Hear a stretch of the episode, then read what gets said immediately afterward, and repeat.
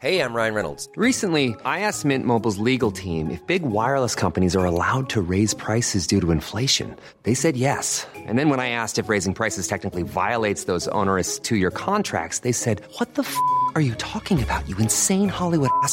So to recap, we're cutting the price of Mint Unlimited from $30 a month to just $15 a month. Give it a try at mintmobile.com slash switch. $45 upfront for three months plus taxes and fees. Promo rate for new customers for limited time. Unlimited more than 40 gigabytes per month. Slows. Full terms at mintmobile.com.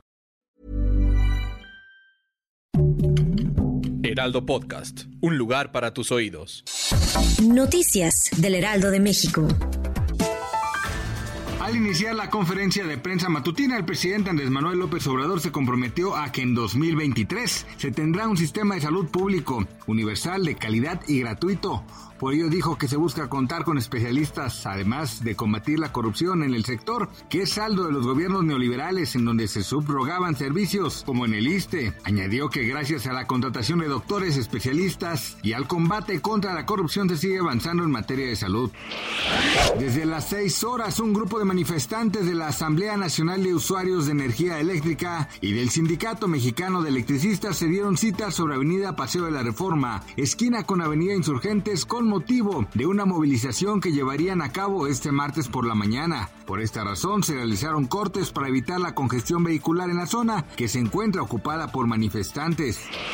El Fondo Monetario Internacional advirtió que los riesgos de recesión muestran que lo peor está por venir, por lo que recortó la expectativa de crecimiento de México para 2022 y lo ubicó en 2.1%, esto es 0.3 puntos menos que su proyección en julio pasado. Sin embargo, para el 2023 el Fondo Monetario Internacional mantuvo sin cambio su proyección para el Producto Interno Bruto Nacional y estimó que será de 1.2%. Esto luego de que en su pronóstico pasado había recortado en más de la mitad el PIB mexicano desde 2.5%. El Kremlin clasificó oficialmente al gigante estadounidense Meta, casa matriz de Facebook e Instagram, como una organización terrorista y extremista, lo que allana el camino para la apertura de pleitos judiciales contra sus usuarios. Meta fue incluida en la lista de organizaciones extremistas del Servicio Ruso de Vigilancia Financiera del Kremlin, así lo constató la agencia AFP en el portal de ese organismo gubernamental.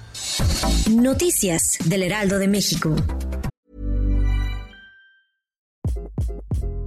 Hi, this is Craig Robinson from Ways to Win, and support for this podcast comes from Invesco QQQ, the official ETF of the NCAA. The future isn't scary. Not realizing its potential, however, could be. Just like on the recruiting trail, I've seen potential come in many forms as a coach. Learn more at Invesco.com slash QQQ. Let's rethink possibility. Invesco Distributors, Inc.